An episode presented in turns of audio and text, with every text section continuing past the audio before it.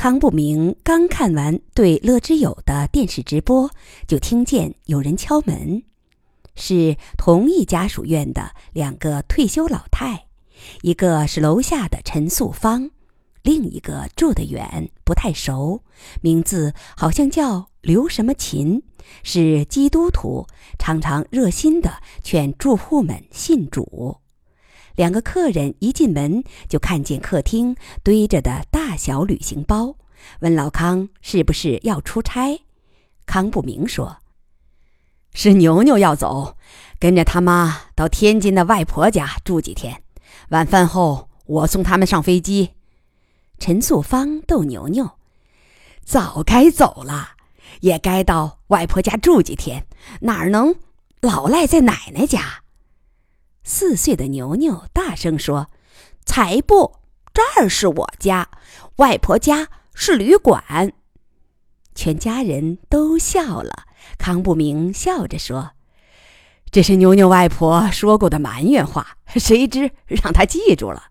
我这个小孙子可是爆出感情了，乍一离开还真舍不得。”陈素芳说：“你家有事儿，我们不耽误。”就问一句话，康公，你是不是到北京开过一次天塌的会？对，开过。天真的要塌？记得以前闹腾什么二零一二世界末日，啊，凤琴每天找我说道，蛊惑的我差点都信了。后来多亏请教了你，你说那纯粹胡说八道。事实证明，还是你说的对。凤琴最近又说世界末日，我说咱们去问问康公，我就信服你这样有学问的人。凤琴脸上有点挂不住，当年他确实非常焦灼的到处宣传，世界末日真的要到啦，只有主才能拯救你的灵魂。这样的宣传一直进行到那年的十二月二十一日晚，即传说的世界末日。第二天，好些人笑着问他：“末日咋没来？”弄得他很尴尬。康不明忙打圆场：“我哪说过他是胡说八道？我只是说用玛雅历预言世界末日不大靠谱。”那这回呢？八成还是瞎闹腾，说啥子只要太阳变蓝，天就会塌。这几个星期我一直在注意看，太阳根本没有变蓝。康不明犹豫片刻，不知道对两位家庭妇女该把话说到哪个程度。俩客人巴巴地盯着他。尤其是那位叫凤琴的，似乎在等待最后的宣判。最后，康不明斟酌着说：“现在就说天塌地陷、世界末日什么的，肯定太早。但这回确实有大灾难了，太平日子怕是要到头了。你们得有点心理准备。”这话让陈素芳很沮丧。那个叫凤琴的，则有明显的胜利感。两人没有多停，告辞走了。他们一路下楼时，还在争论。康不明一家匆匆吃过饭，送牛牛母子去机场，取了票，把行李办了托运。两人要进站了。老两口说：“牛牛，来，给爷爷奶奶再抱抱。”牛牛在奶奶家长到四岁，从来没离开过。这次要离开几个月，爷爷奶奶打心眼里舍不得。特别是康不明，常常自称燕公鸡，对孩子特别亲。牛牛曾自豪地宣称：“爷爷只要在家，我再逃，妈妈也不敢打我。”这会儿，牛牛高高兴兴地跑过来，同奶奶拥抱亲吻，再同爷爷拥抱。但小东西不知道怎么想的，忽然抱紧爷爷的脖子，深深埋下头，很久很久不说话，也不松手。几个大人的眼眶都湿润了。回城中，康不明比较沉默，老伴儿知道他是动了感情，也陪他沉默着。刚才牛牛的举动触到了康不明心中最柔软的地方，一时五味俱全。他和老伴已经年过花甲，把生死都看淡了。那个天塌的噩耗，并未引起太大的感情激荡，但在刚才四岁孙子的一抱，在他内心中激起了汹涌波涛。这样嫩生生的孩子，有权好好的活下去，一代一代的活下去。他们不该遭受灾变恶魔的戕害。他在片刻之间做出了决定，对老伴儿说。我决定了，到乐之友那儿去。这两次开会，我有一个印象，我这样的老家伙也多少有点用处的。那儿都是专业精湛的科学家，但太专太精，需要有一个万金油似的人当粘合剂。老伴儿，家里的这一摊子就交给你啦。老伴儿想想，没有劝阻。行啊，想去你就去。为孩子们尽尽心吧，到那边以后注意身体，别玩命。毕竟是六十多岁的老家伙了。在杞县的县府家属院内，五岁的昌昌感冒发烧，这会儿正在哭闹。苗瑶对他又是恨又是心疼，这个小祸害今天在幼儿园又和人打架。园长训他，他竟然把园长的手给咬破了。园长一怒之下罚他在院里站了半天，结果受凉感冒。常常一向逃得出格，说起来也怪当爸的。虽然夫妻俩一向为人低调，但姬仁瑞唯独对儿子十分宽纵。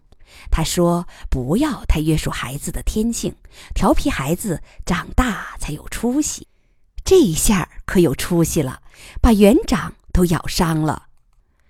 吉仁瑞临走时曾让苗瑶请一个家庭保姆，但苗瑶考虑丈夫此去前途未卜，也许很长时间全家得靠她一个人的工资生活，所以就没有请保姆。她正在哄昌昌吃药。电话响了，她抱着昌昌，拿起听筒，对方说：“是我老鲁。”那边听见了电话里的哭声，咋了？我听见昌昌在哭。发烧，我正在喂药。那我和你嫂子去帮忙，这会儿就过去。他在电话外大声喊了几句，回头对苗瑶说：“你赶紧打开电视，看中央十台，任瑞。”在那正主持什么乐之友一会两院的挂牌仪式。苗瑶赶快打开电视，昌昌看见屏幕上的爸爸不哭了，偎在妈妈怀里，两眼一眨不眨地盯着屏幕。老鲁夫妻两个很快赶来，鲁七照看着昌昌，那俩人仔细把直播看完。老鲁困惑地说。原来任瑞真的辞官入江湖了。他留下辞呈信离开后，县里头头们没一个相信他是辞职，都猜他是另有秘密任用。但后来问过上级，上边不知道，而且对他的不辞而别相当生气。他苦笑道：“我说过，任瑞不是凡人，早晚要成龙的。没想到他去深山做了一条野龙。”野龙这个新鲜词儿把几个人都逗笑了，不过笑过之后是苦涩，因为这个词儿意味着姬仁瑞确实主动跳下了动力强劲的官方大船，从此将在人生的波涛中自生自灭。老鲁悻悻地问：“苗瑶，你没劝他？”苗瑶叹道。当然劝了，但其实，哎，也没怎么劝。我知道他的脾性，劝不转的。嫁鸡随鸡吧。你该劝的，这下子中国少了一位姓姬的副总理，太可惜了。那个什么基金会，他轻蔑的摇摇头，没有再说下去。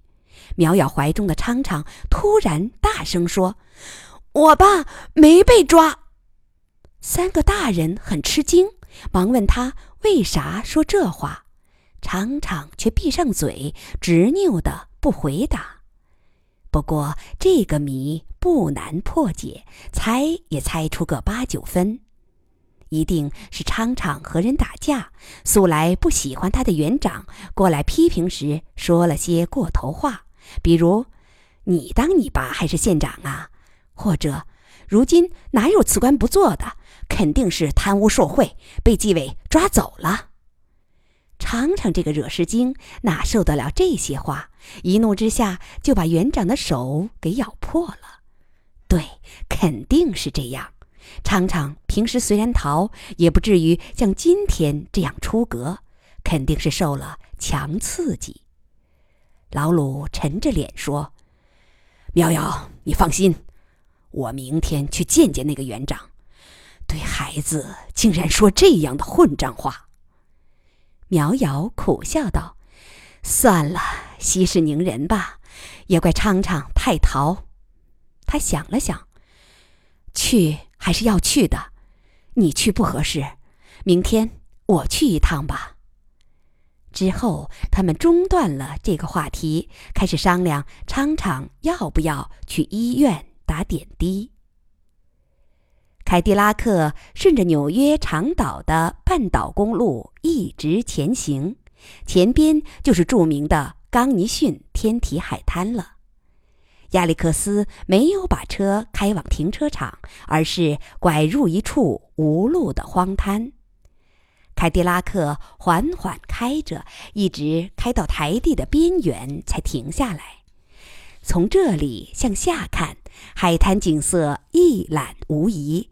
海面上漂浮着几艘白色的帆船，蔚蓝色的海水轻柔地拍击着海岸，激起一线。白色的水花，一群灰色的海鸥扑打着翅膀，在浪花里觅食。台地下面是沙滩，白色细沙无边无际。沙滩上有一大片区域躺满了裸体男女。再向前远眺，是高楼如林的纽约市景。咱们的营地就扎在这儿吧，亚历克斯笑着说。我觉得观察尘世最好是隔着一段距离，那样才会有上帝的目光。三个伙伴没有异议，他们下了车，把野餐毯子铺在地上，摆好食品、刀叉、酒杯和法国葡萄酒。亚历克斯·汤利是年轻的天体物理学家，他今天邀约的三位朋友也都是年轻的科学家。同时，也是各个专业领域的佼佼者。分子生物学家乔治·雅戈比，数学家詹姆斯·格莱克，理论物理学家玛格丽特·坎尼普，后者也是亚历克斯的女友。四个人在地毯上安顿好后，亚历克斯从旅行背囊中掏出一个考究的方形酒瓶。古蓝色的瓶身中荡漾着深红色的酒液，透着高贵的皇家气质。亚历克斯小心地打开瓶塞，为大家斟上酒。这是一瓶白灵坛牌苏格兰威士忌，二十年前的三十龄特酿，所以它有五十年的历史了，在我祖父的庄园酒库中，也算是极品。我一直没舍得喝它，今天就用它来纪念我的祖父吧。他不久前去世了。四人举杯祝老人安息，然后呷着酒，细细品味着。亚历克斯，这瓶威士忌确实是极品，余味中带着橡木和金雀花的绵长芳香。向你的祖父致敬。他生前一定非常会享受生活。乔治笑着说：“愿他在天堂中也能喝到这样的好酒。”没错，他是典型的老派美国人，把各种生活细节雕琢得非常精致。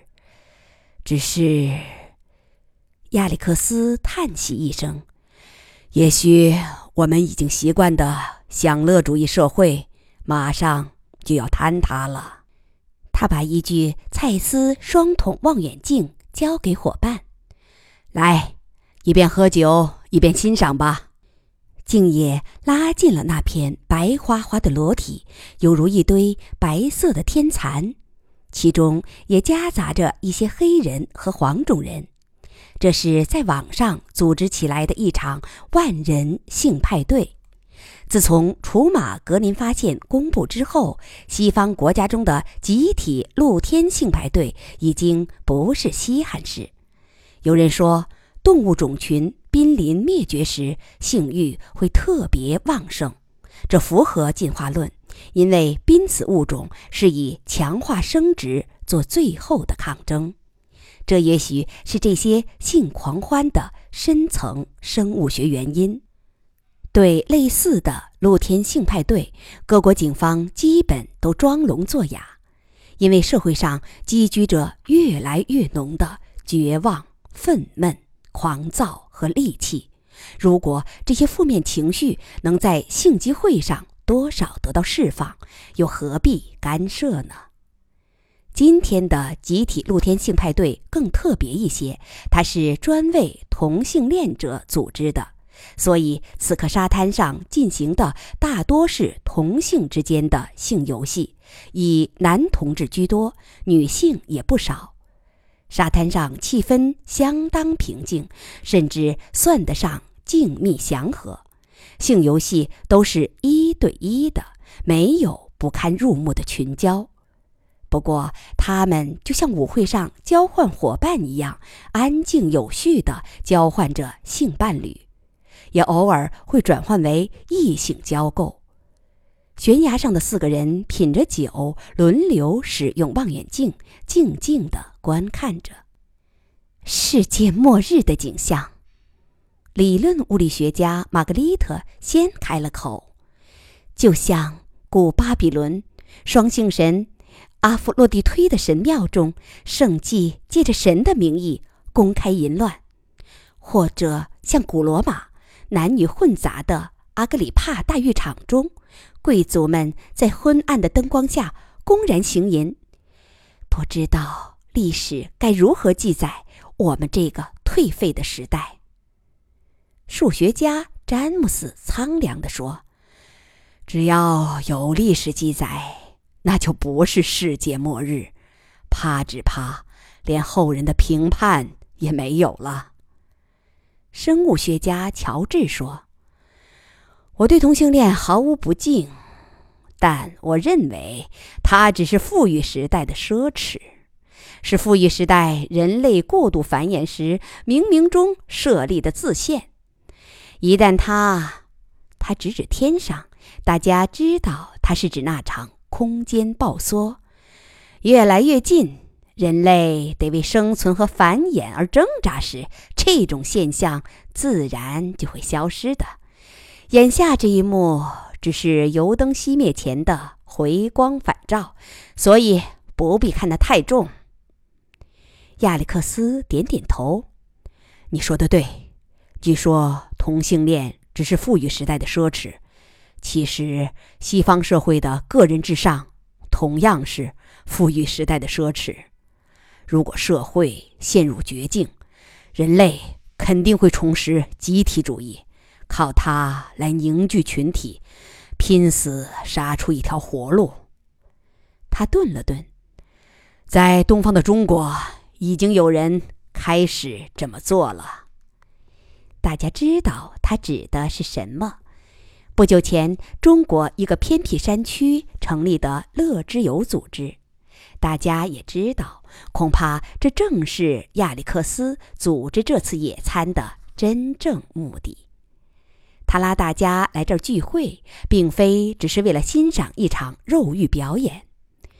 众人沉默一会儿，玛格丽特叹道：“那是一群可敬的人，只是我看不到任何成功的希望。我觉得那更像是北美驴鼠成群扑向大海，是一次狂热的死亡大行军。至少到眼下为止，我同样看不到逃脱的希望。”亚历克斯说。但在宇宙塌陷之前，为什么不让咱们的智慧再绽放一次？像咱们几位的脑瓜儿，那是上帝对少数人的特别恩赐。如果不让他们燃尽，就埋到宇宙的废墟中，未免可惜。大家默然，正如亚历克斯一样。其他三位对自己的天才有同样的自负。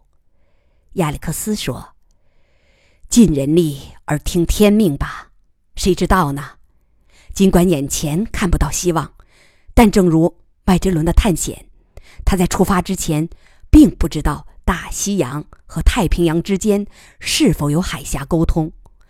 我们没准儿也能侥幸找到一条麦哲伦海峡，把人类。”从灾难中拯救出来，包括把这伙人，他用手指划过海滩，从堕落中拯救出来。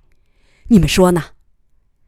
乔治端起望远镜又看了一会儿，传给其他人。另外两人也默默的看了一会儿。詹姆斯说：“比比眼下这些人干的事儿，我宁可去参加。”旅属的死亡大行军。不过，亚历克斯，联合国安理会也开始行动了。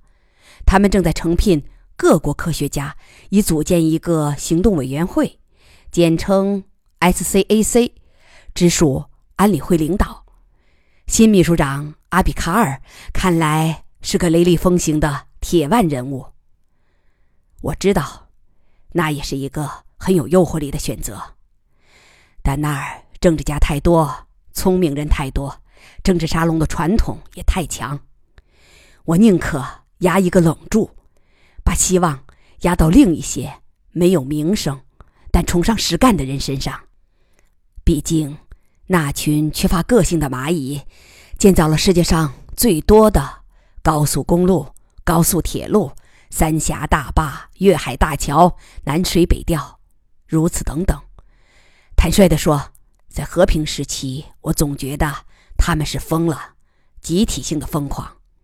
他们工作的狂热，就像是在担心：如果今晚不把活干完，明天天地要塌下来。但现在正好天要塌了。乔治思考片刻：“好的，我随你去。我也去，我也去吧。”哪怕最终证明这只是一次无效燃烧，玛格丽特笑着说。亚历克斯举起酒杯，那好，品完这瓶五十年的陈酒，同这个享乐主义时代告个别，大家就回去准备出发吧。我们得尽量抓紧一点儿。乐之友科学院有九个职位的名额，目前只落实了四名。我们去抓他三四个，因为我不大放心让别人来执掌航船。詹姆斯笑着说：“如果是这样，那咱们就来点小谋略，个人单独行动，把行程错开。到那儿以后，暂且不要透露我们互相认识。”其他三人都理解了他的意思，最后商定分为三波。亚历克斯和玛格丽特先走，他们喝完这瓶威士忌，收拾了杂物，向远处沙滩上那片蠕动的天蚕投去最后一瞥，然后乘车离去。